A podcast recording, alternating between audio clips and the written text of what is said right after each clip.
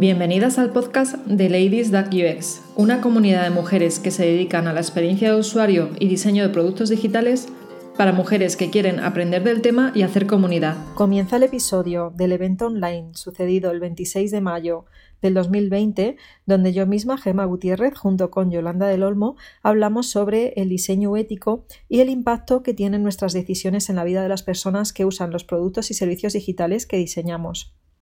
Eh, la idea de esta charla comenzó en realidad eh, porque Yolanda y yo grabamos eh, un podcast hace cosa de mes o mes y medio para Píldoras UX, donde hablábamos de, de, la ética del diseño, porque pensamos además que era un buen momento por todo esto que estaba pasando con el coronavirus de hablar de este tema. Entonces estuvimos indagando un poquito, ¿vale? Porque, a ver, todos tenemos más o menos claro lo que es la ética, pero queríamos indagar sobre lo que había escrito eh, sobre este tema.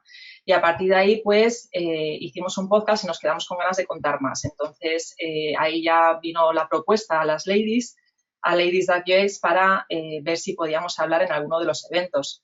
y aquí estamos, Yolanda y yo, pues volvemos a hablar de, de este tema tan interesante, ¿no?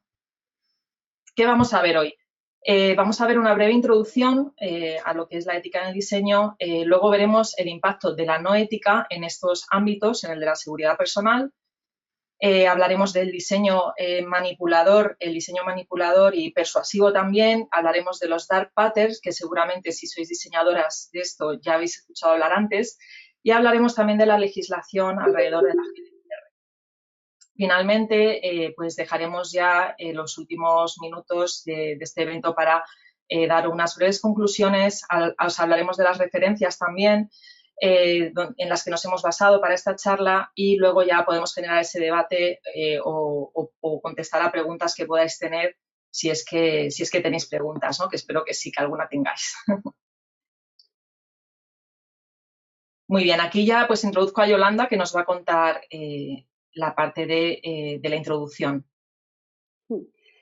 Hola, hola a todas. Vale, yo quería comenzar cuando hablamos sobre la ética, ¿vale? Porque normalmente nos viene a la mente, pues, Aristóteles, Platón, esa gente que estudiamos en filosofía, ¿vale? Aquella cosa que aprendíamos de memoria, que era la disciplina del, de lo bueno, lo malo, esas reglas morales, ¿vale? Que suena todo muy rimbombante, pero en el ámbito de diseño, como a diseñadores, a nosotros cómo nos aplica, qué, significa la ética ¿no? en el diseño.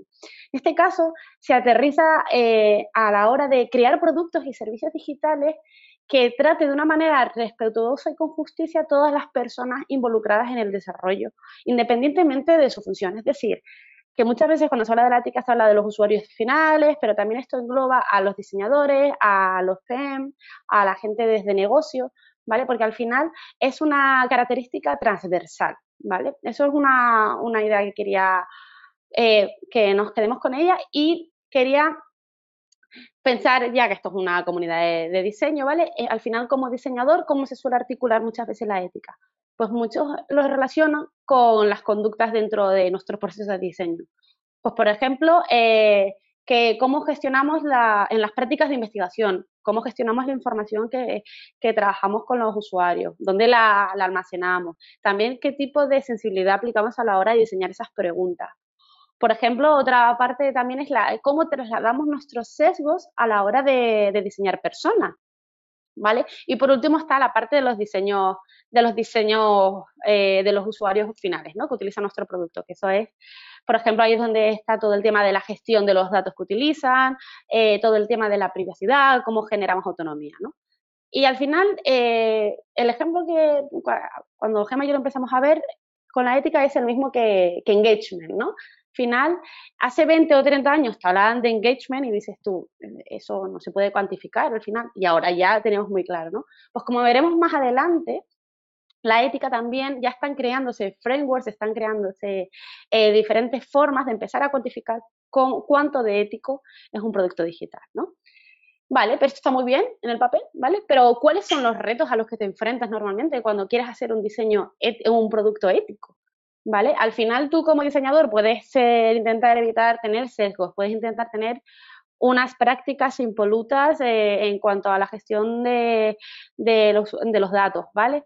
Pero hay un factor diferencial a la hora de que un producto tenga, eh, tenga ese enfoque eh, ético que comento, y es que desde management o desde negocio también se lo atribuyan. Es decir, porque al final, eh, si desde, donde sale la conceptualización de esa idea de negocio ya estamos, ya no es ética, va a ser complicado que al final, por mucho que el equipo ponga todo de su parte, sea, sea completamente ético. Y un mayor ejemplo que tenemos es, por ejemplo, lo que se conoce como ética, eh, inteligencia artificial ética, es decir, hay entornos para aplicar eh, algoritmos que sean eh, que no tengan sesgos, que al final, pues por ejemplo, la información que tengan no sea sensible o de los datasets, o sea, los datos que utilices para alimentarlos vengan de fuentes que estén consensuadas por el usuario. Pero ¿de qué te vale que tengáis unos principios maravillosos pero luego ese producto lo vendéis a países donde no se están respetando las libertades individuales o donde se utiliza ese, producto que tienes a perseguir a alguien por su afiliación política, ¿vale? Entonces, hay que entender que esto es un trabajo y esto es una... Gema, se ha perdido la, la diapo. Ahí, perfecto. Eh, esto es al final una característica y, una, eh, y un entorno que tiene que ser transversal a todos los niveles, ¿vale? Entonces, al final, esto también te está generando restricciones, ¿no? Porque al final dices, hay ideas de negocio que, no se pueden articular. ¿Puedes pasar, por fin? Vale, entonces dice, al final entonces, ¿para qué queremos la ética? ¿Por qué es necesaria la ética? Vale, actualmente, ahora mismo, una multitud de servicios digitales se están dando de forma cuanto menos honesta, es muy poco honesta. Al final la gente está, no saben ni los datos que estás dando, no saben a quién estás traqueando, no estamos teniendo en cuenta eh, eh, el impacto que tienen, están, el impacto que tienen las personas en el sentido de se está generando adicción. Hay gente que tal, hay, jóvenes que le están afectando la autoestima. O sea, la tecnología sí está puede cambiar a la sociedad, pero hay que empezar a ver que ese cambio puede ser bueno o malo. Al final la, la tecnología no deja de ser otra, una tecnología y hay que empezar a ver y se está viendo realmente que, ese impacto está teniendo, ¿no? Eh, como prueba de ello, eh, a pesar de que estemos ahora en la vorágine del coronavirus y todas las noticias están relacionadas en torno a ello, todos los meses prácticamente hay algún desastre tecnológico en cuanto a privacidad, a pérdida de autonomía de, de, los, de los usuarios o saltarse a la torera los principios que muchas empresas dicen que les definen. Y para mayor ejemplo, fíjate, una noticia que cogí ayer mismamente cuando estaba preparando la presentación, sobre, por ejemplo, todas las propuestas que se están haciendo para tener trazabilidad de los contagios del coronavirus a cambio de perder, perder privacidad. Y se está poniendo esto como, como si fuera ya una cosa que fuera inexcusable, cuando no tiene por qué ser así. O sea, al final eh, lo que se está haciendo realmente es aplicar sistemas que han funcionado pero que eh, no, tienen por qué funcionar en este contexto. Al final, los datos biométricos, los datos sobre salud, son muchísimo más sensibles que otro tipo de datos, que como veremos luego en, los impactos y en los ejemplos que vamos a ver, vamos a ver que puede tener consecuencias en, la gente que lo utiliza, incluso a largo plazo. Así que, ¿tema pasas por fin? Vale, ahora. Vale, entonces, eh, al final, ¿vale? Cuando volvemos a lo mismo, la ética, eh, la ausencia de ella también se puede ver eh, eh, en, los diferentes impactos que pueda haber. Como he comentado antes, se puede utilizar para, para la vigilancia de la población, como estamos viendo últimamente con el coronavirus, pero también puedes generar segregaciones de raza, de, por, por edad, se puede tener diferentes aristas que, la ética nos puede ayudar a, modelar. ¿no? En este caso, como ha comentado Gema en la, introducción, este tema es súper amplio, ¿vale? Gema y yo podríamos estar aquí hablando horas y horas de todo lo que hemos reflexionado sobre el tema, ¿vale? Pero nos gustaría destacar los cuatro que, que hay aquí destacados en negrita, ¿vale? Comenzaremos por la seguridad personal de las personas.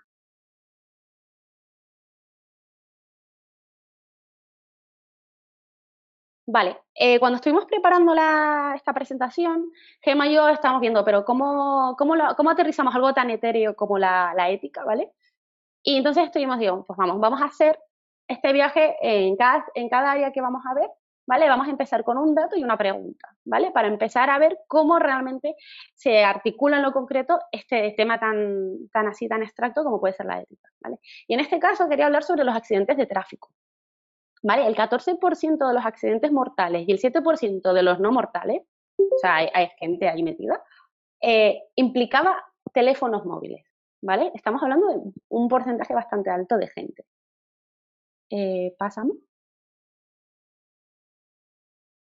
Y la pregunta que con la que queremos linkar este dato es, ¿la última vez que has mirado la pantalla de tu smartphone ha sido porque querías o porque él te lo ha pedido?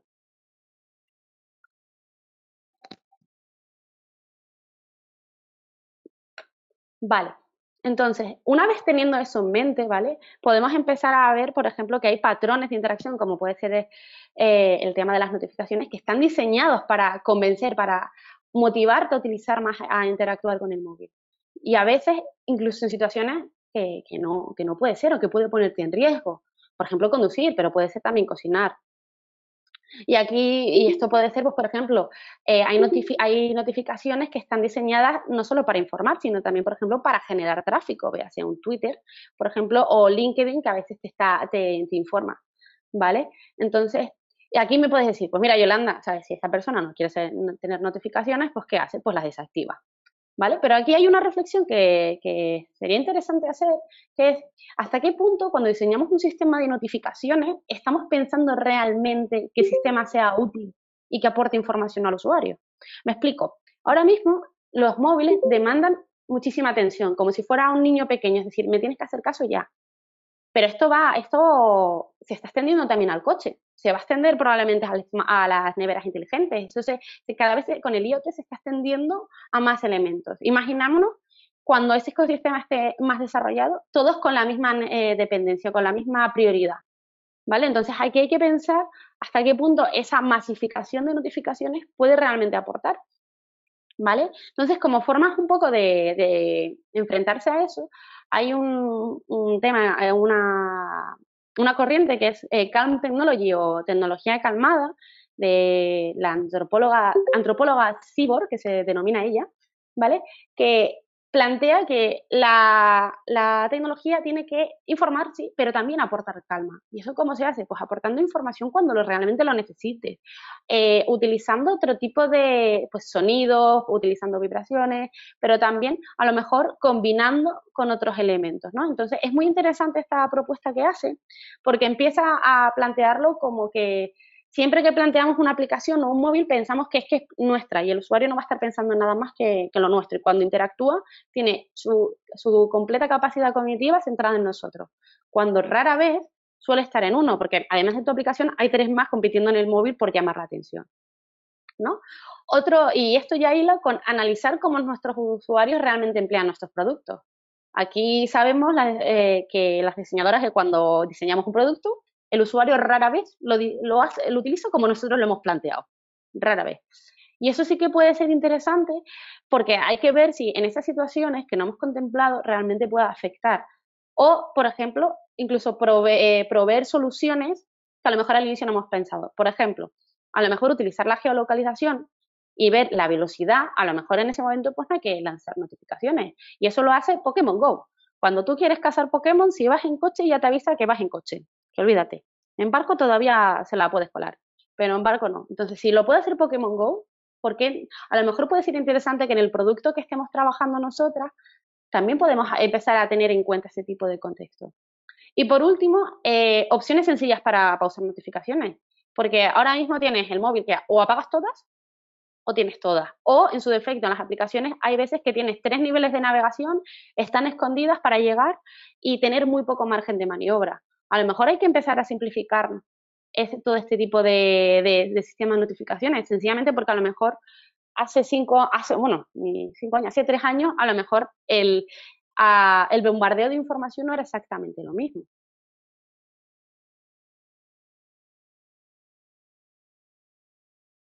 Vale, aquí voy a comenzar yo. Disculpar que he tenido que quitar el micrófono porque se ha puesto a taladrar mi vecino, eh, pero ya parece que ha parado.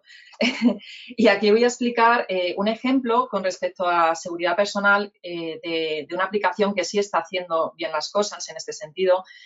como comentábamos en esa frase, hay un porcentaje, había como un 14% de, de accidentes graves de tráfico en el 2016 que eran debido a estar pendientes del móvil. Fijaros en este caso, esta, esta, aplicación móvil que se llama Waze y que si sois conductoras, seguramente más de una de vosotras la está, utilizando, yo de hecho la a utilizar. Y fijaros aquí el mensaje que da, eh, que solamente aparece cuando, em, pues precisamente cuando eh, el conductor está utilizando eh, la aplicación. ¿De acuerdo? Eh, y ese mensaje lo que te dice es, por favor, no estés usando esta aplicación mientras estás conduciendo, ¿no? Fijaros también ese CTA grande que, tiene de donde puedes hablar con la aplicación, cómo han introducido el contexto de la interfaz conversacional para, evitar el uso del móvil en el contexto de, de, estar conduciendo. ¿no? Esto es una buena manera eh, precisamente de evitar esos accidentes de tráfico eh, y que han tenido eh, muy en cuenta la aplicación de Waze. Sí, están comentando aquí por el chat también más buenas prácticas.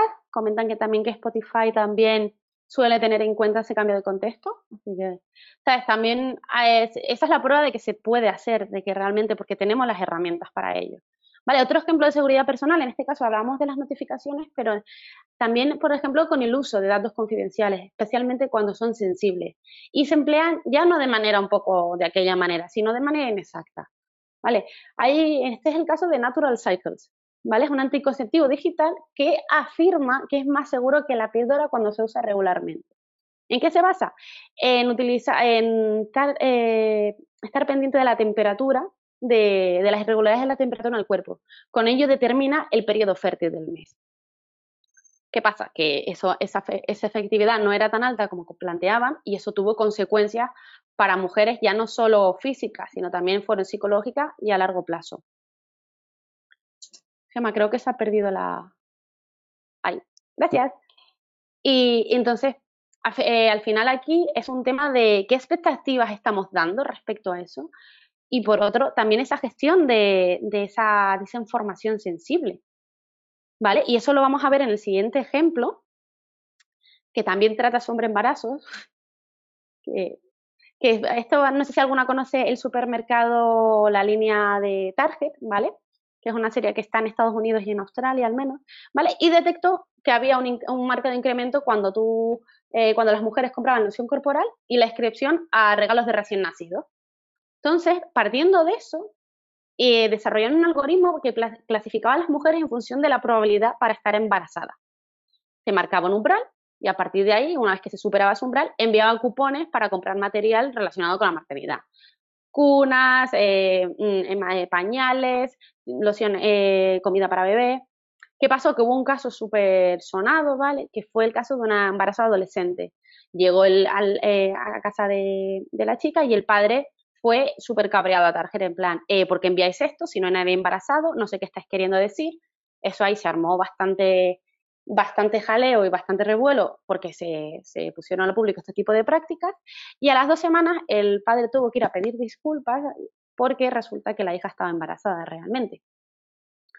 Entonces, cuando lo que hizo entonces Target para eh, amortiguar ese efecto fue cambiar sutilmente eh, la forma, la información que compartían. Es decir, ya los folletos ya pues no era, no era, digamos, no era tan cantoso, es decir, ya te lo combinaban pues con comida, con ropa y así no se, no se sentía tan, tan interpelado y era tan, tan evidente. Y además tenemos que pensar que en este caso pues el padre fue una persona razonable, pero imaginémonos que se encuentra en un entorno de riesgo o una, o una adolescente que realmente no puede, no puede comunicar a sus padres que está embarazado por diferentes motivos.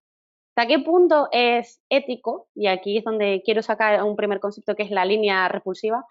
¿Hasta dónde marcamos esa línea de que un padre o una persona se entere que es abuelo gracias a un folleto del Lidl o en este caso del Target? ¿Hasta qué punto nos estamos entrando en la esfera personal? ¿no?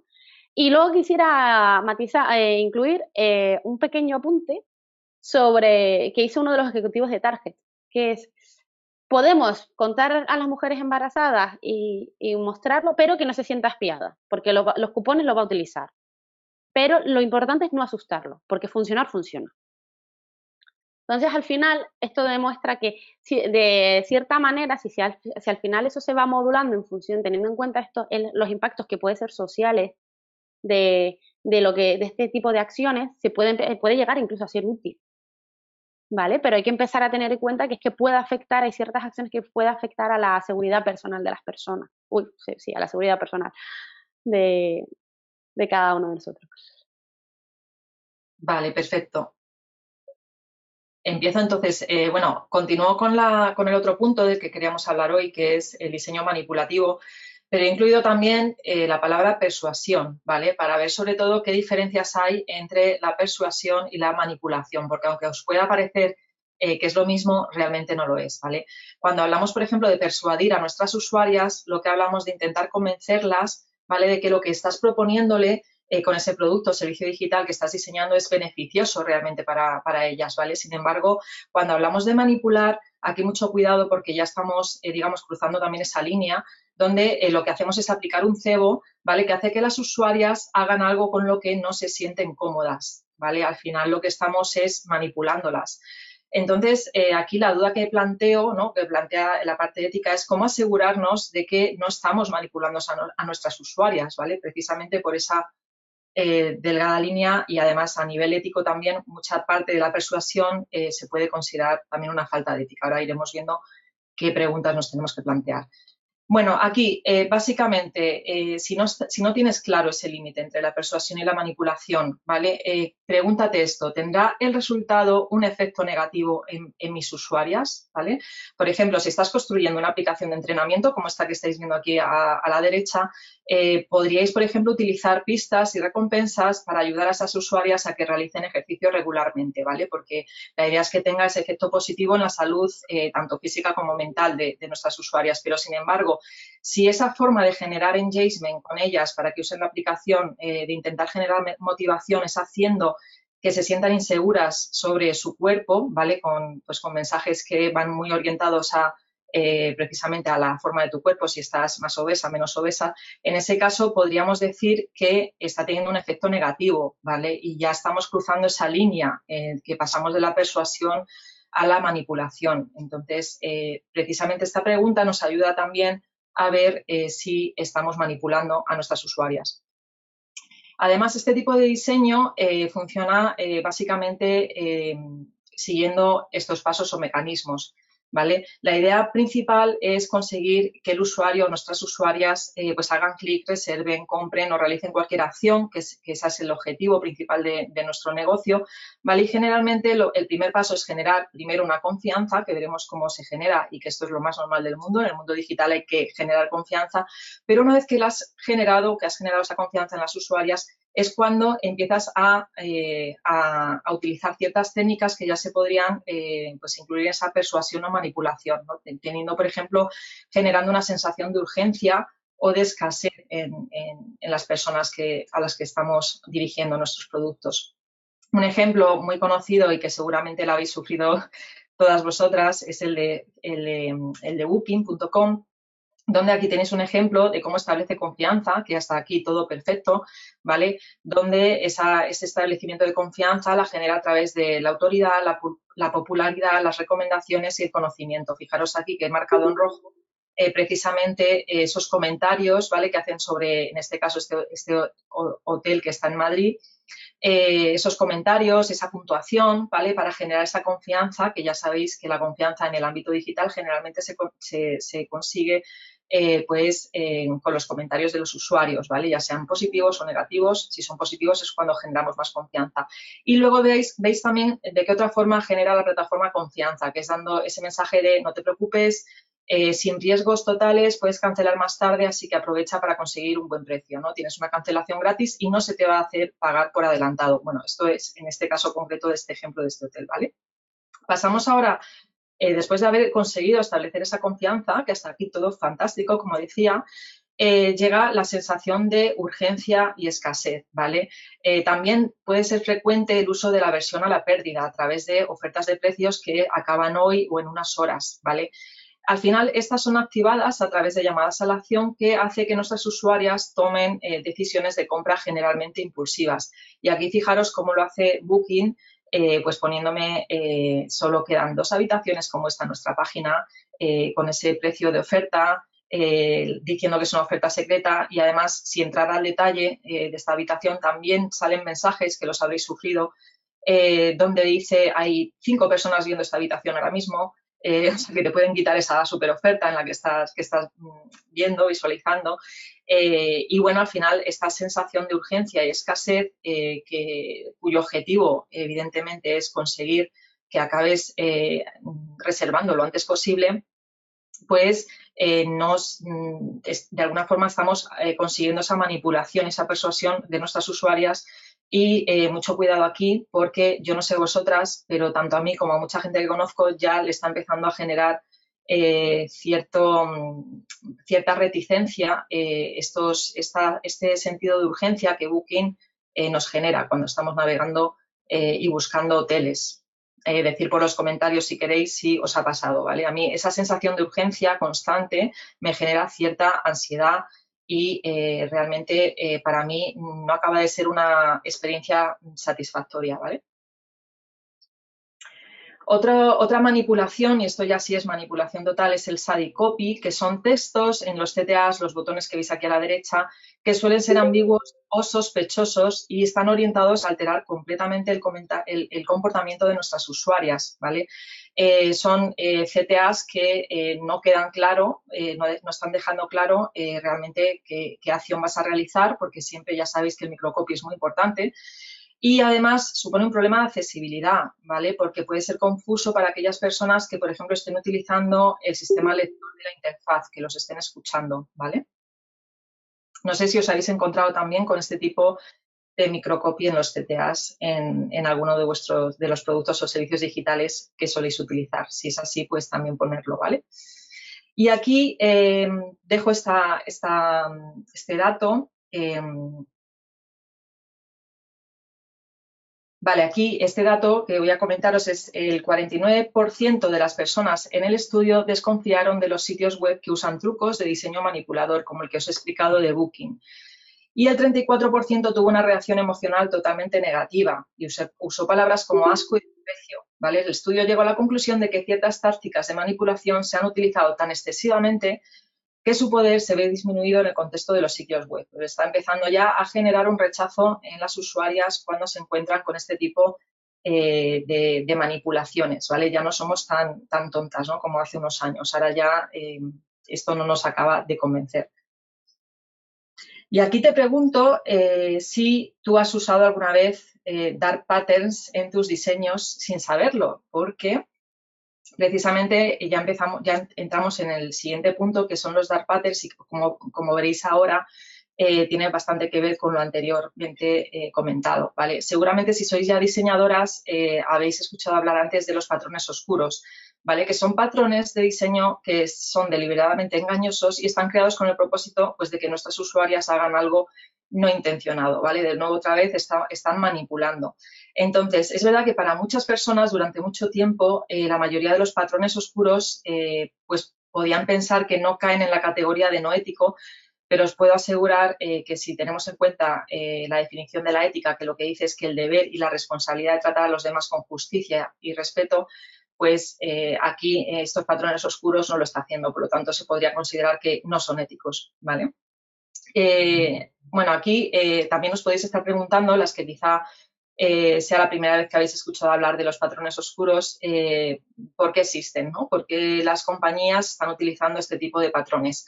Pues básicamente es porque, porque funcionan, ¿vale? Y ver este ejemplo a la derecha, donde a pesar de que el diseño puede ser muy cookie por el osito, ¿vale? En realidad lo que el mensaje que estamos dando al usuario es, salta un mensaje donde nos está pidiendo que no bloqueemos los anuncios, y si le digo que, no quiero, eh, o sea, que quiero continuar bloqueando los anuncios, fijaros cómo ese no del usuario, de la usuaria, es eh, soy una mala persona. O sea, mucho cuidado, este tipo de microcopia al final em, es una falta de educación también hacia esa persona, porque si yo entro en tu establecimiento físico y te digo que no quiero un producto tuyo, eh, tu, manera no debería ser de eres una mala persona, ¿no? Entonces, ¿por qué, lo, ¿por qué utilizamos este tipo eh, de, mensajes dentro del ámbito digital. Parece que, está como más permitido que en el mundo físico, no sé. Eh, al menos esto es un poco una de mis conclusiones aquí.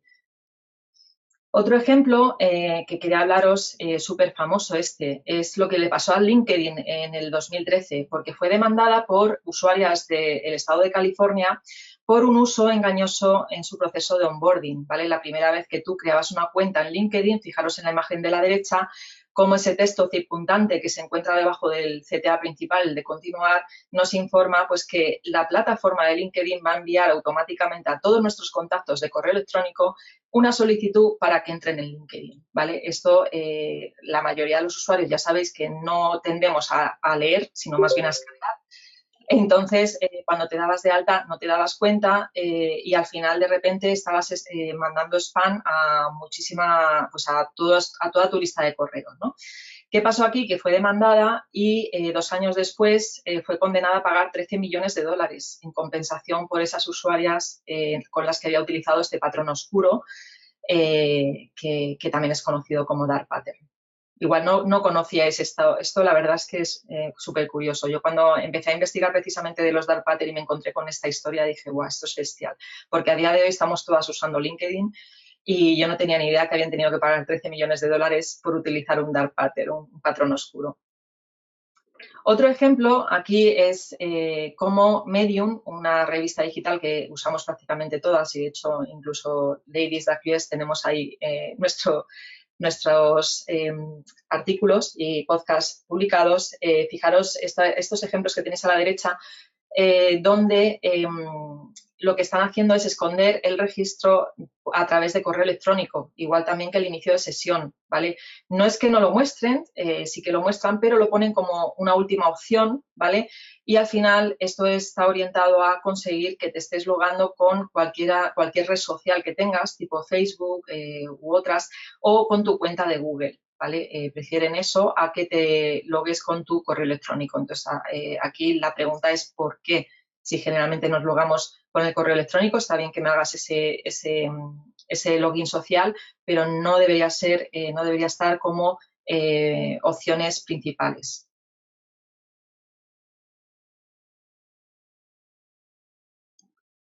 Vale. aquí Yolanda ya, continúa tú. voy con ello. vale, eh, bueno, creo que casi todas las personas que estamos aquí estamos relacionados con el mundo de la tecnología o nos interesa ese tema, ¿no? Entonces, creo que todos somos conscientes de esta euforia que ha habido en los últimos 20 años, por decir una fecha, sobre el dato, ¿vale? Todos los datos que se pueden recoger, independientemente si lo necesitas o no, lo coges. ¿Por qué? Porque desde lo, eh, al final se ha entrado en un bucle de, de vamos a coger todo lo que puedas con la idea de ser vendidos al mejor postor y crear eh, riqueza y, por ejemplo, a veces eh, planteando modelos de negocio únicamente basado en esa venta de datos, ¿no? Y la pregunta que quiero decir es, actualmente se dicen que los datos son el nuevo oro, ¿no? Y se dice que estamos viviendo en el salvaje oeste. ¿Saben por qué cree que se llama así? Os voy a dar una pista. ¿Alguno conoce lo que es un broker de datos? ¿vale? Y pensaréis, pero ¿por qué la GDPR? ¿Por qué, por qué si esto es de ética, a mí qué me, qué me estás contando, ¿no? Con la GDPR, si eso es más legal. Vale. En este caso, eh, quería contaros el caso de los brokers de datos para que vierais un poco la, tengáis la foto, ¿vale? Hay, hay empresas que se dedican a comprar y a recopilar información personal, ¿vale? Para luego revenderlo, para obtener beneficios, ¿vale? ¿Y qué información es esa? ¿Vale? Cada vez que te suscribes a una newsletter, cada vez que buscas por información sobre ese coche que te, quiere, que te quieres comprar, cada vez que haces una compra por internet.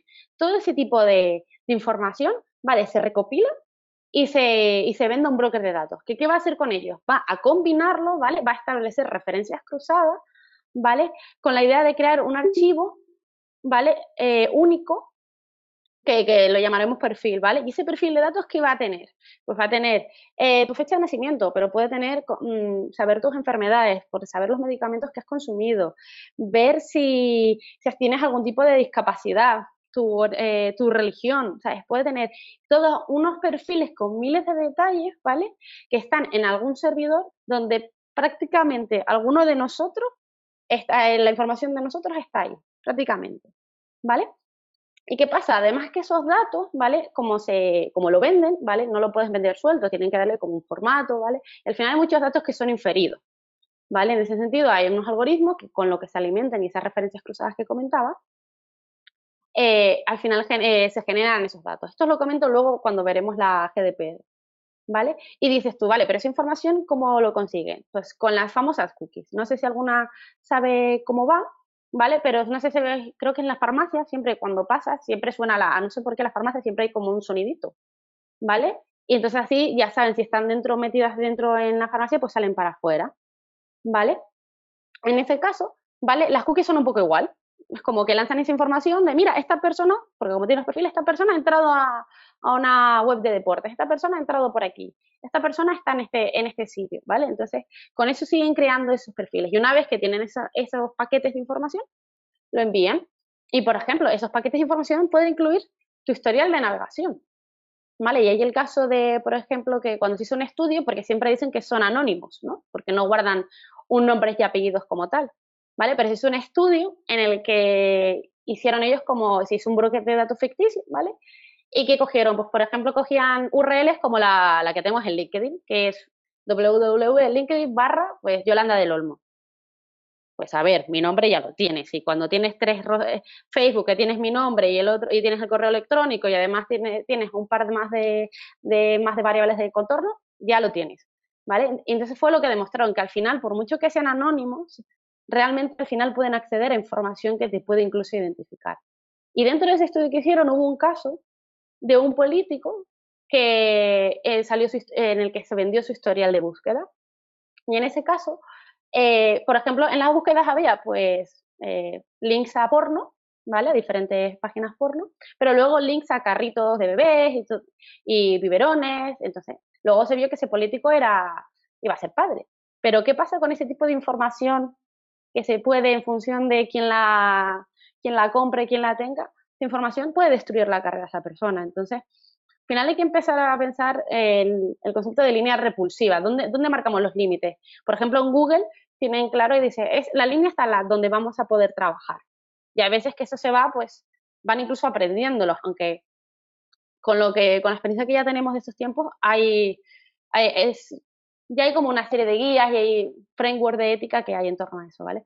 Entonces, la GDPR viene un poco a, poner un poco de, orden dentro de lo que cabe a nivel legal. Es decir, ya que no lo hacéis por, por ética, no lo hacéis por sentido común, de esto de coger datos que nadie ha dado consentimiento, pues mira, vamos a hacerlo nosotros, ¿no? Porque es que ahora mismo es un poco todo comanche, porque la ley, la ley ahora mismo que había en, Estados Unidos, ¿vale? Eh, se intentó avanzar un poco, pero se ha hecho incluso más laxa, ¿vale? Entonces quería un poco aterrizaros en esta situación de, venta de datos, de todo el mundo está moviendo datos, además está inferiendo, está entrelazando un poco.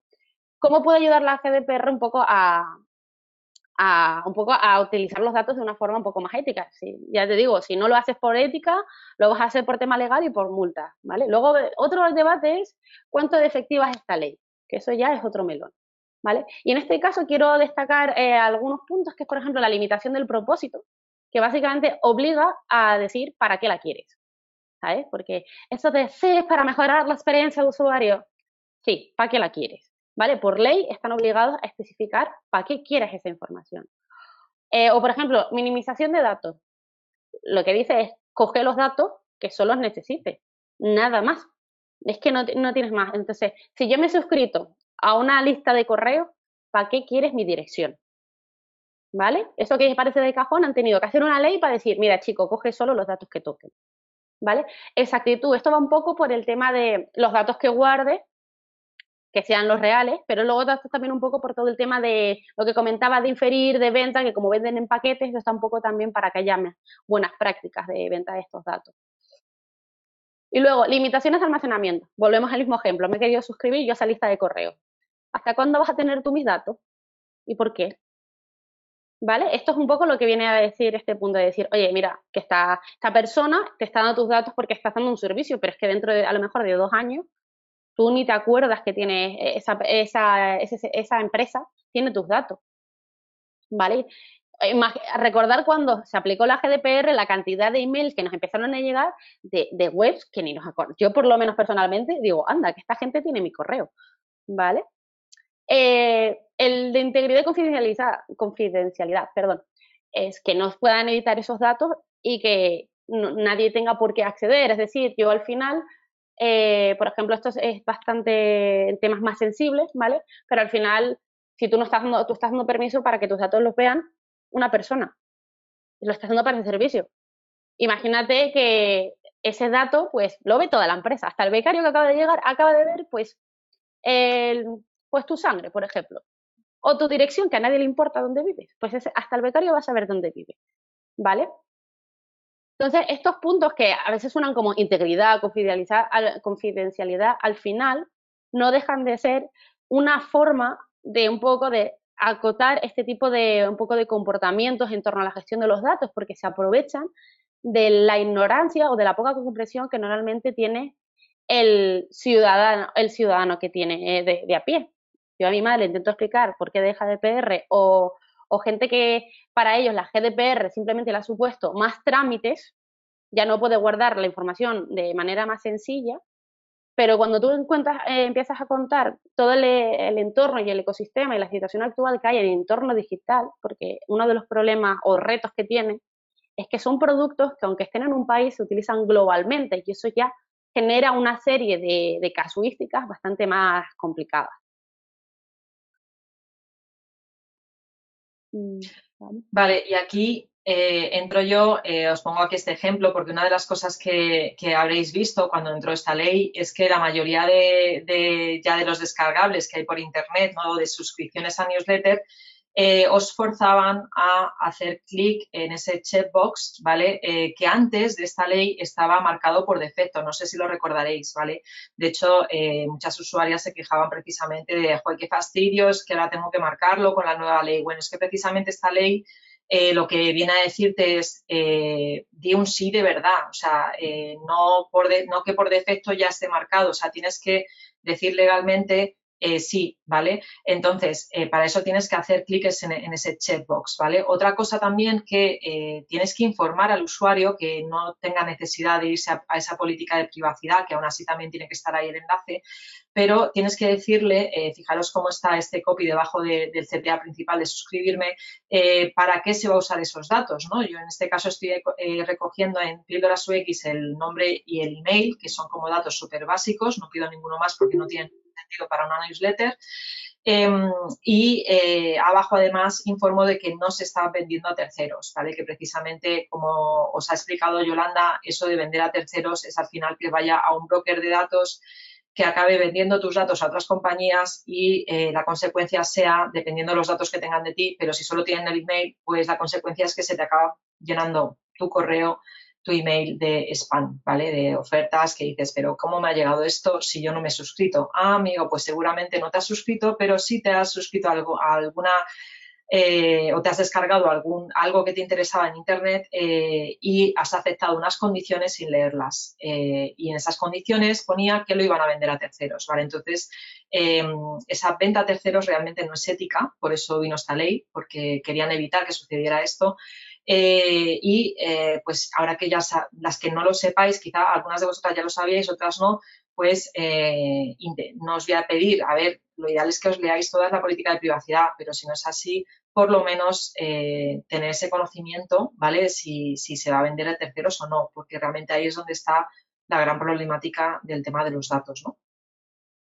Sí, un, caso que yo quería comentar, que fue a raíz, fue de, las, de los temas con los que empezamos a hablar sobre esto, cuando yo iba, eh, cogí un vuelo en Iberia y digo, ¡ay, qué guay tiene wifi!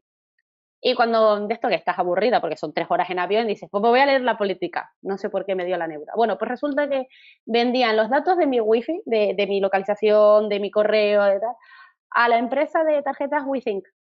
Dices tú, ¿qué tiene que ver? Y yo no estoy consintiendo eso. Obviamente, pues yo no me conecté porque me dio, no me pareció bien. Pero para que veáis que es que en cualquier rincón de internet, ¿vale? Que visitemos, esos algoritmos están comerciando con esa info y que ni siquiera somos conscientes de que poseen y que nunca le hemos dado un consentimiento expreso, real. Y ya. Ya, claro, efectivamente, ese es el gran problema, ¿no? Que es, como nos pongamos también a leer, eh, lo ideal es, leerlo, ¿no? Pero aquí la, pregunta también ética es, eh, bueno, ¿por qué no me informan de otra manera, ¿no? Eh, al menos si se va a vender a terceros, pues que me lo pongan más grande fuera de la política de privacidad, que yo lo sepa, ¿no? bueno, aquí un dato y una pregunta la el dato, la privacidad no se trata de tener algo que esconder, ¿vale? Se trata de una sensación de espacio personal, intimidad y seguridad, ¿vale? La idea es no tener un gran hermano digital que nos esté escuchando o mirando cada cosa que hacemos, ¿vale? Y aquí la pregunta que, hacemos es, ahora que sabes todo esto, pensarás antes qué datos son realmente necesarios pedir a, tus usuarias y usuarios cuando estás diseñando. Eh, bueno, pues eh, os vamos a explicar también un poquito las referencias porque eh, precisamente esta charla la hemos basado, pues como os comentaba, ya hablamos de la ética en el diseño en uno de los podcasts, también traté el tema de la responsabilidad del diseñador y de los dark patterns, de los patrones oscuros, ¿no? donde profundizo también un poquito aquí. En la responsabilidad del diseñador también hablé de todo esto del COVID, de cómo han, han, surgido también algunas aplicaciones que nos pedían muchísimos datos sin necesidad ¿vale? Yo creo que algunas empresas han aprovechado de la situación que hemos tenido con esta pandemia y eh, si queréis eh, referencias, pues podéis ir a escuchar estos podcasts. Eh, este primero de la ética en el diseño UX es una conversación entre Yolanda y yo. Y aquí nos va a hablar Yolanda de, de este documental tan interesante. Sí, eh, este es Ethics for Design, es súper interesante, ¿vale? Porque habla sobre esa respuesta que dices yo, pero a mí, diseñador, a mí esto de la ética, pues es súper interesante porque es una, un debate en torno al diseño y de qué manera al final el diseño no deja de ser una forma de afrontar problemas, ¿vale? Entonces al final, ¿qué rol activo puede tener el diseñador para mejorar eso? Y por ejemplo, eh, estamos viendo esta, esta charla viene un poco como resultado de esto, de mira, pequeñas cosas que las que tenemos que empezar a tener cuenta que realmente tenemos margen de maniobra. Vale, otras referencias, este libro que, lo compré hace unos meses, lo compartí con, Yolanda, me pareció bestial. No conocía a esta, a esta profesora de matemáticas, también creo que es periodista eh, en la University College de Londres, se llama Anne Fry, y ella escribió este libro que está traducido al español que se llama Hola Mundo, cómo seguir siendo humanos en la era de los algoritmos, donde precisamente algunas de las historias que os hemos compartido hoy con, eh, con vosotras, como el tema de la adolescente embarazada que comentaba Yolanda, son sacadas de este libro, ¿vale?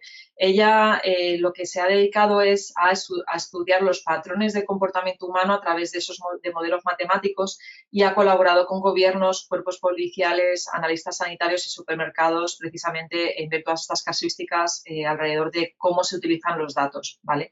Además tiene varias charlas TED muy interesantes, que esta, bueno, este documento lo compartiremos para que podáis acceder a ellas. Y ha presentado documentales en la televisión para la televisión británica, estadounidense, tiene su propio podcast de ciencias, vamos, es, es toda una experta. Además, también queríamos referenciarla precisamente por ser mujer.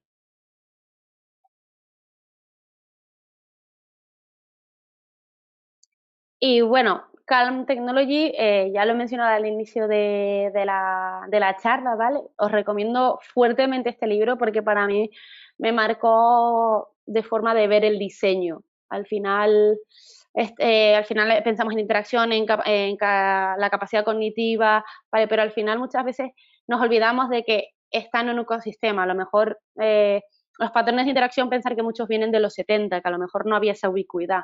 Entonces, el, enfoque que le da Amber de humanizar la tecnología, de que realmente aporte valor, de que eh, de, qué forma podemos eh, aportar calma y contexto, porque al final la tecnología puede, puede ayudar al ser humano, es más, al final esto es como un cuchillo en la cocina, una batidora o el horno. Al final tú puedes utilizarlo para el mal o lo puedes utilizar para, para el bien. En este caso, eh, me gustó mucho porque me parece un enfoque bastante diferencial a lo que había estado leyendo sobre, sobre la interacción ubicua, es decir, cuando ya estás interactuando con más eh, dispositivos o con más elementos, que aunque ahora pensamos que es con el IoT, pero realmente cuando estás con el móvil y estás con el niño y estás pendiente de la cazuela, tú estás interactuando con, eh, con diferentes elementos en un ecosistema. Y ahí la tecnología en lugar de apropiarse de tu atención, creo que puede potenciarlo. Y prueba de ello, por ejemplo, es eh, la capacidad de concentración de lectura, se ha reducido bastante en los últimos años en, la, en la gente joven y en la población, la capacidad de, de eh, análisis o de abstracción también se, se está, se está reduciendo y eso en parte es por la tecnología, porque al final que estamos entre el SEO que te hace repetir frases todo el rato la misma para que quede claro y, y vuelva a quedar claro y se pueda hacer viral o lo puedas compartir en redes por un tweet. Y al final en ese punto eh, me gustó mucho por, porque creo que aunque sea puede aportar un, enfoque, un enfoque nuevo uh, y que puede realmente aportar. Sí, además aquí también comento eh, que veáis esta charla de TED donde ella, eh, precisamente lo que decía antes Yolanda de que se considera eh, antropóloga cyborg, ¿no? Ella en esta charla habla de que todos los seres humanos, a todas las personas somos cyborgs por el simple hecho de estar utilizando el móvil, ¿vale? De, estar usando esa tecnología. ¿vale? Que no necesariamente tiene que estar, digamos, dentro de nuestros cuerpos, sino que estar usándola, estar usando, tener en, la mano un móvil ya nos convierte en cyborgs que aquí, bueno, aquí ya puede haber opiniones de todo tipo, ¿vale?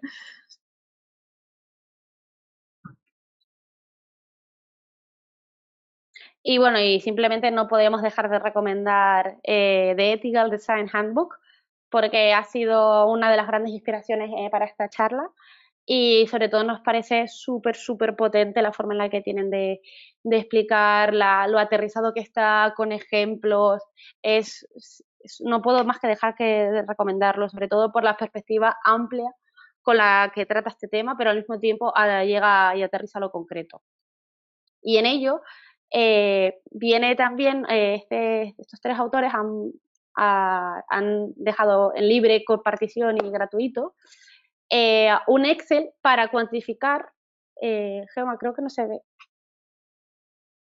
Es que va, lento, va lento esto. Lo ah, cambio cambia 10 minutos después.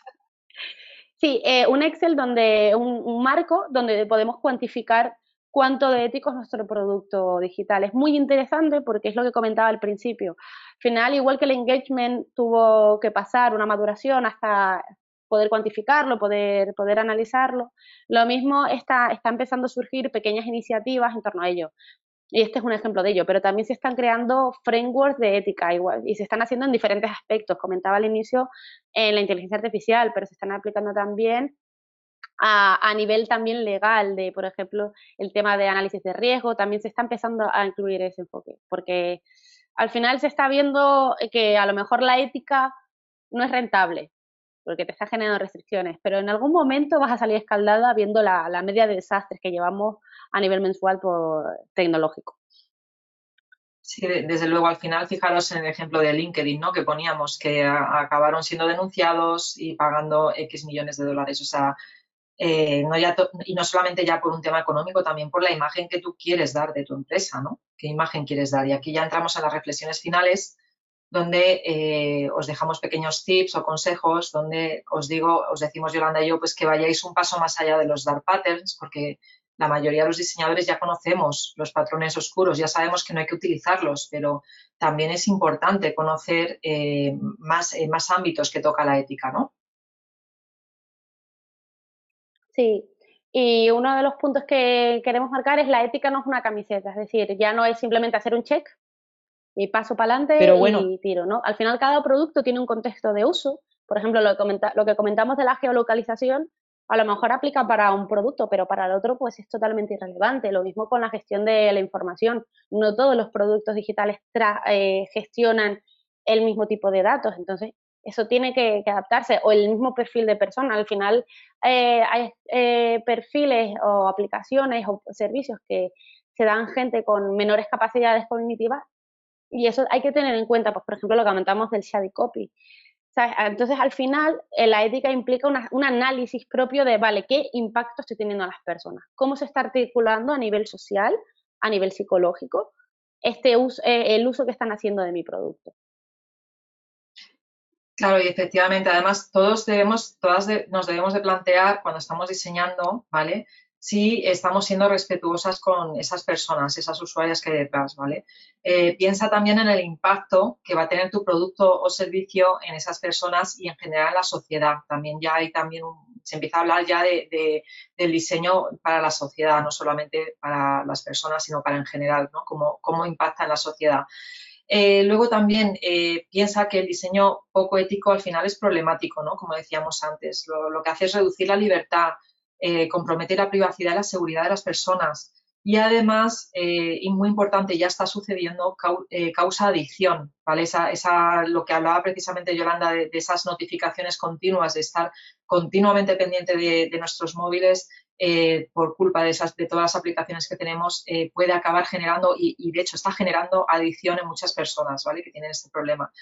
Entonces, a raíz del problema, eh, esta raíz del problema también se encuentra en el modelo de negocio capitalista eh, que hay detrás de todo esto, detrás de muchos productos o servicios digitales, ¿vale? Que al final eh, lo que buscan es esa monetización de los datos de los usuarios, ¿vale? Y tenerlos continuamente con ese engagement, ¿vale? al uso continuo de, de, esas aplicaciones. Entonces, pensad en estos puntos. os recomiendo que os descarguéis el Excel, además, si, y le echéis un vistazo, eh, porque, vamos, yo lo estaba haciendo y creo que, está bien cuando, cuando estamos diseñando, si tenemos dudas, eh, pues nos puede servir de apoyo.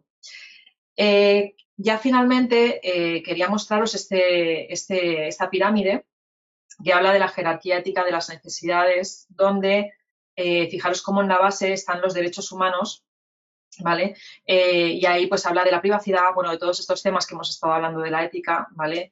Eh, de la accesibilidad, de la seguridad, de que sea sostenible. Eh, y luego ya va subiendo la pirámide hacia el esfuerzo humano, que sea funcional, conveniente y finalmente la, experiencia, ¿vale? Que sea una experiencia pues fantástica. ahí os dejo esta pirámide y ahora sí que, uy, aquí, aquí ya nos despedimos y, y nos gustaría pues que, que nos preguntarais si os han surgido dudas, si queréis que hablemos un poquito más de las referencias o de cualquiera de los temas que, hemos estado tratando. Vale, ya hay preguntas por ahí, ¿no? Sí, genial, muchas gracias. gracias a vosotros.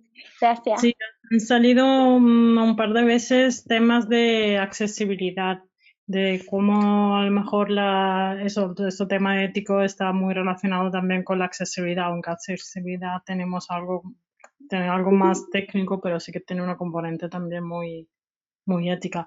No sé si quien hizo la pregunta la quiere articular más o... Estoy viendo aquí la pregunta de Pat, de, qué pasa cuando tú eres consciente como diseñadora, pero eh, las personas que están en negocio eh, te dicen que, no, ¿no? Entiendo que va por ahí la pregunta. Eh, bueno, pues al final eh, yo te pongo aquí el ejemplo de que me pasó con, una startup en la que estuve trabajando que se planteaba, por ejemplo, se planteaba que, los suscriptores, una vez que se, daban de alta de forma gratuita, que ahí entramos otra vez en, los patrones oscuros, ¿no? en los dark patterns, una vez que se daba de alta el usuario y pasaban esos 15 días, eh, se planteó desde el Departamento de Marketing y de Negocio no avisar con ningún tipo de notificación ni de email al usuario de que iba a caducar ese tiempo y pasarle automáticamente eh, el cobro a la tarjeta de crédito. ¿no? Eh, se puso sobre la mesa esa idea, yo estaba ahí, la verdad es que, lo que hice directamente fue decir que, que eso lo único que iba a causar iba a ser quejas por parte del usuario que había una falta de ética muy grande y, que no teníamos que, realmente dar esa visión de empresa fraudulenta, porque al final lo que estás haciendo es engañar al usuario, ¿no? que, que como mínimo teníamos que mandarle el día de antes o dos días antes un email y una notificación informando de que eh, estaba acabando su, su trial. ¿no? Eh, pues al final lo puse sobre la mesa, los convencí y se hizo. ¿vale? Entonces, eh, al menos hay que intentarlo. ¿Vale? Hay que intentarlo eh, y, poner tu criterio y intentar convencer al negocio de que se están confundiendo, ¿vale? Ya, justo eh, eh, hace relativamente poco hemos tenido una lucha interna con un área de negocio de la empresa en la que trabajo. Em, hemos tenido que aplicar un dark pattern, al final hemos tenido que medir un tree switch, porque sí, eh, habiendo argumentado, habiendo hecho de usuarios, habiendo hecho un montón de, argumentación desde el punto de vista de experiencia y desde el punto de vista de, usuario, pero, pero han sido lentejas.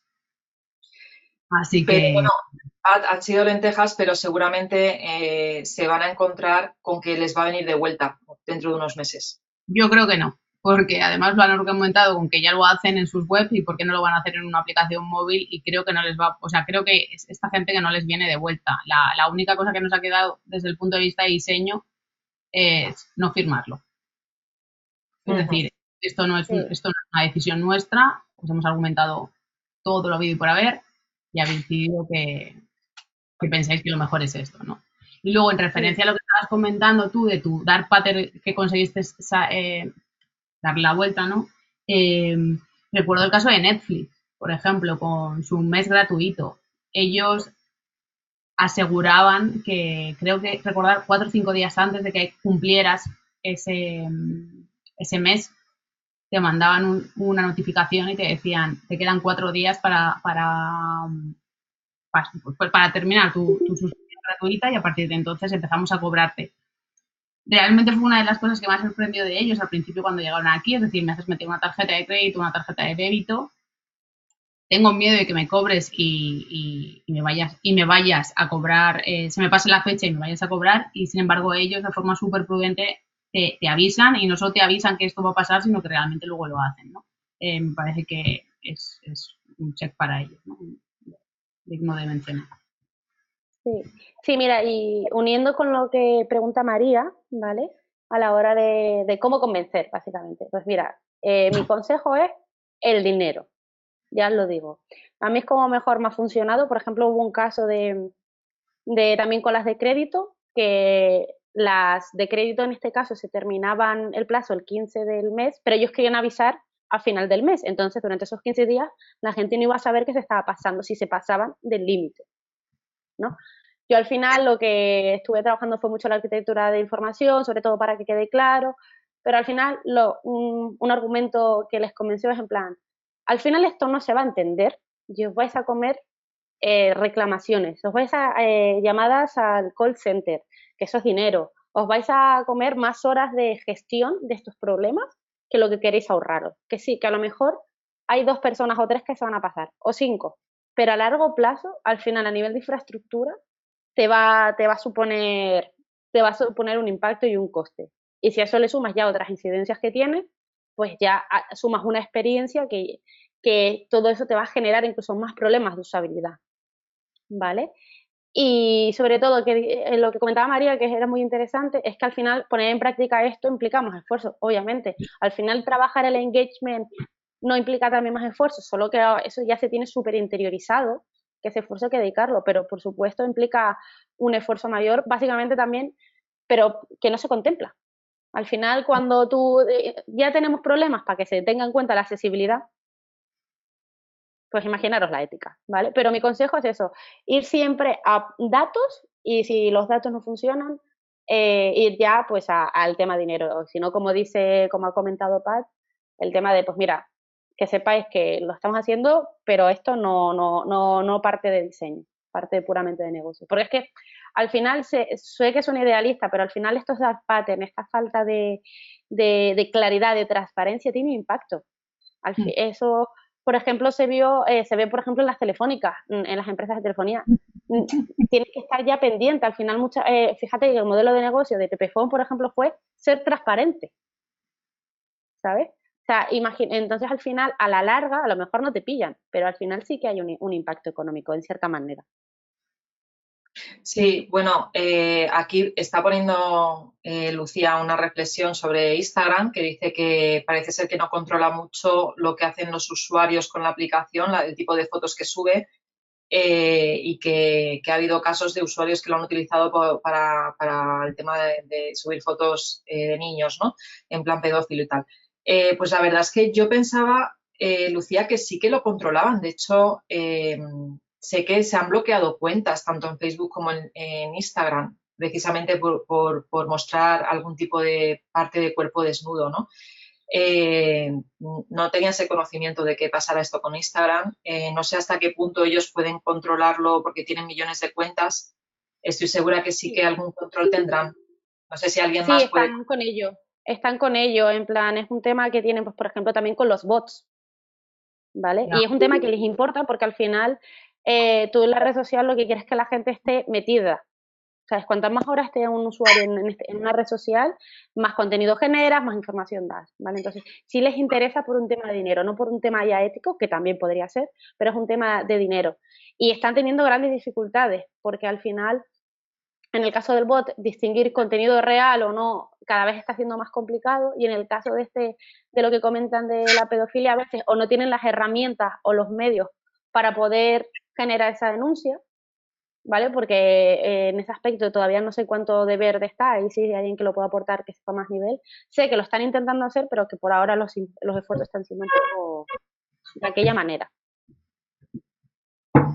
Pero bueno, esto pasa en Instagram. Exactamente, como comenta Lucía. Exacto pasa en WhatsApp, en más sitios, sí. Al final lo que... Pero bueno, en WhatsApp, por ejemplo, para evitar las fake news, lo que han hecho es que cuando un mensaje es altamente viral, ¿vale? Es decir, un mensaje se ha compartido muchísimo, ¿vale? Dejan que a partir de, que llega a ese nivel, que es mucho, lo único que hacen es que lo puedas eh, compartir a tres personas de forma automática. Si quieres compartirlo más, tienes que ir uno por uno. Con esa, esa tontería ha reducido la fake news, eh, perdón, fake news eh, una pasada. Y es esa tontería de no compartir, ¿sabes? Sí, de hecho, de hecho, Yolanda, no hemos hablado de las fake news hoy. No sé si todas sabéis lo que es. Si alguna no lo sabe, que lo diga. Son noticias falsas que se están compartiendo y que ahora con, eh, con esta situación del coronavirus es como que se ha disparado más todavía, ¿no? Y, y, hay muchísimos bulos, no dejan de ser bulos, que lo que van buscando es fomentar el odio entre las personas, en la sociedad y, y se han utilizado además también para en caso de Estados Unidos o, de Inglaterra con el tema del Brexit se han utilizado también para modificar, eh, modificar la, opinión de la sociedad y ir variando eh, pues a nivel político, ¿vale? Eh, y todo a través de la manipulación de esas fake news. Por eso hay que tener mucho cuidado, ¿no? Yo, yo, por ejemplo, a mis padres se lo he tenido que explicar varias veces porque no entienden lo que es una fake news. No entienden que algunas cosas que comparten por WhatsApp eh, no puedes compartir así a la, ligera sin haber mirado de dónde viene esa noticia, ¿no? O los audios, que también se han compartido muchos audios de, gente quejándose, ¿no? Por el tema del coronavirus y, son fake news al final, ¿no? Entonces, aquí un poco de responsabilidad social también por parte de todos, a ver qué compartimos, ¿no? Eh, ve a mirar, ve a buscarlo en Internet, a ver si es verdad o no es verdad. No empieces a compartir por, por Facebook y por, por WhatsApp todo lo que te llegue, ¿no? Ah, vale, que tú has llegado a llamar a la policía para denunciar. Vale, vale. De hecho, alguien antes preguntó esto si, si la responsabilidad de un diseño ético es solo del diseñador o del proveedor o también del usuario, del uso del que hace uso de ese producto.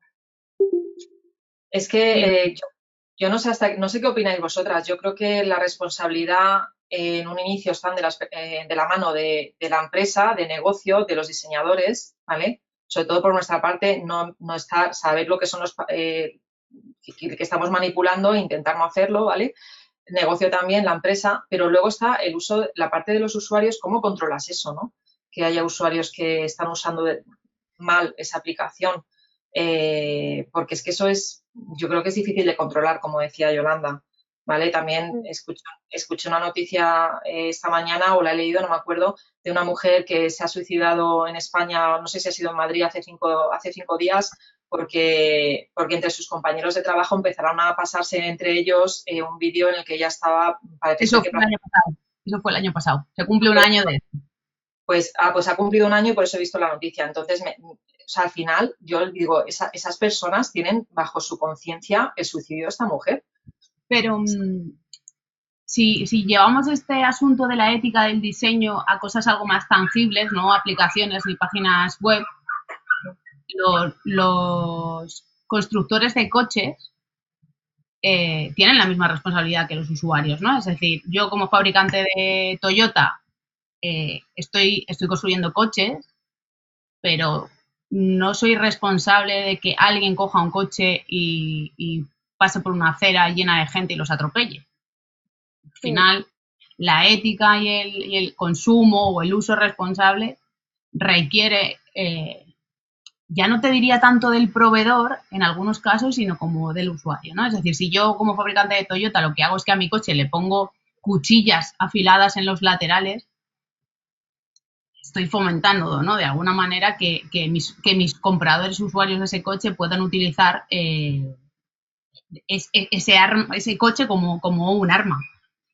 Eh, pero hay un montón de productos en, la calle, en los cuchillos de cocina. Cocinamos todos los días con ellos y la gente los usa para matar. ¿De quién es la responsabilidad? ¿Del fabricante del cuchillo o de la persona que lo empuñó para, matar a alguien? No sé, en cuanto a las aplicaciones también estoy un poco como en, o sea, de acuerdo y en desacuerdo con lo que estabais comentando, ¿no? Pero creo que es un poco de parity, de responsabilidad de ambos. Es decir, yo no voy a construir una cosa para matar a nadie, no voy a construir una aplicación para hacer el mal. Y, pongo sobre la mesa eh, que la persona que compra el cuchillo o el coche o utiliza la aplicación va a ser suficientemente responsable como para no utilizarla para, hacer un, mal, ¿no? Creo. Sí, a ver, Quizá aquí voy a meter ya un poquito más la patita en el debate. Eh, el caso de las redes sociales tipo Facebook, sabéis que se han usado también para hacer ciberbullying, ¿vale? Eh, y quizá aquí para todos esos sí que habría que proteger de alguna forma a, por ejemplo, en este caso, los niños y adolescentes que están usando las redes sociales. Yo aquí sí que creo que quizá esas aplicaciones, ¿vale? Podrían tener algún tipo de testigo parental para que si, por ejemplo, a tu hijo le están haciendo bullying por Facebook, que te salte, esa, esa, notificación, ¿sabes? Tener algún tipo de control, al menos con personas menores de edad, ¿no? Y Pat, al final la diferencia entre, por ejemplo, al final un coche, su uso principal, su caso de uso principal, es conducir. Al final, entonces tú haces todo lo posible para centrarse en ese caso de uso. ¿Que puedes utilizarlo para que sea un ataque terrorista? Pues sí. ¿Vale? pero si lo, si lo contemplas, por ejemplo, de si alguien lo roba, si, si pone, si pone, si lo piensas y les da una vuelta. Yo, por ejemplo, a más cercano a nuestro entorno, por ejemplo, a Airbnb, lo que empezó siendo una herramienta colaborativa en la que mm, alguien que tenía una casa vacía, pues la alquilaba mientras no estaba, se ha convertido en una, mm, eh, en una prácticamente un modelo de negocio para algunas empresas. Por ejemplo, ahí sí hay margen, no estamos hablando de matar, gente, porque si nos vamos a matar, esto es como siempre todo acaba hablando de, Hitler, ¿no? Pues si nos vamos a los extremos. Para mí creo que es mucho más enriquecedor a la hora de reflexionar los casos más cercanos, como puede ser el, pues esto, el Airbnb, porque al final un cuchillo es súper, lo ves hobby, sobre todo el uso ya está, ya está estandarizado. No creo que diría lo mismo en la Edad Media de un cuchillo. Ahora mismo, si tú quieres matar a alguien, para empezar, hay, un, hay unas implicaciones legales que probablemente te da un poco pereza con el cuchillo y luego también que puedes matar de otras maneras que son menos enfarragosas, ¿sabes? Me ha sonado muy, muy psicópata todo, pero donde quiero llegar es que no es lo mismo al final el tema de los productos digitales, el tema de la muerte. Creo que hay, hay otros, otras situaciones bastante complicadas que en los que se podemos reflexionar sobre, sobre ello. Pero eh, comparto tu, opinión. Creo que no es tan fácil como decir blanco o negro. Y por eso decíamos lo de hay que ver el contexto al final. Eh, por eso pongo el ejemplo de Airbnb. Una empresa que le dices hace cinco años que estaría siendo partícipe de la gentrificación, del aumento de los alquileres, seguro que cuando hicieron el modelo de negocio no pensaron en ello. Ya, Em, totalmente de acuerdo y con lo que comentan algunas de nuestras, em, iba a decir invitadas, algunas de nuestras asistentes. O sea, creo que una de las cosas importantes en, bueno, una de las cosas importantes en todo en general, que es educar. Y efectivamente las redes sociales eh, nos están haciendo mucho daño, sobre todo a gente que todavía no son maduros eh, ni emocionalmente ni, ni, psicológicamente para enfrentar a, a cosas muy, muy bizarras que se pueden encontrar en, las redes sociales y justo una de, nosotras estaba comentando que Facebook te pregunta que si eres mayor de edad antes de registrarte y los menores dicen que sí. Esto es como cuando vas a comprar cerveza en una web y te pregunta que si eres mayor de edad. Pues lo mismo, es muy sencillo mentir porque nadie te está comprobando, te está comprobando eso. Y me gusta un montón que pongas el ejemplo de caso de uso de, Airbnb porque eh, me parecía que tenía todo el sentido eh, la concepción de un servicio como el que, el que tenía inicialmente, ¿no? El de conoce una ciudad como si fueras parte de ella y se ha prostituido el concepto y ahora mismo es uno de los mayores pains que tenemos como ciudadanos de, grandes urbes que nos estamos yendo, yendo fuera, ¿no? Entonces, entiendo que Airbnb cuando nació a lo mejor no pensaba que, que, estaba haciendo el mal, su ética era otra, pero vieron negocio y cuando se pone el dinero por medio pues la ética como la accesibilidad, ¿no? Eh, se va un poco de la mano. Sí, y aquí esto me recuerda también a, lo que me comentaste, Yolanda, con qué pasó con Google y los empleados de Google, cómo presionaron a la empresa para que no firmara ese contrato millonario. Cuéntanos si Es verdad, ese, fue, ese fue muy, es muy interesante, esa prueba de que al final a veces la pela no es la pela, se puede hacer algo. Por ejemplo, cuando fue el caso de la NSA, salió todo el tema de, pues todo el tema de compartir, eh, de compartir datos, también salió así un poco por encima que resulta que Google estaba teniendo proyectos con defensa cuestionablemente éticos, ¿vale? Es decir, que todo, sea, toda la potencia que tenía Google pues estaba aplicando para tecnología militar. ¿Qué pasa? Que los empleados se quejaron en plan, yo en ningún momento, eh, en ningún momento se me ha informado a mí como empleado qué se está haciendo con estas herramientas ni de qué manera.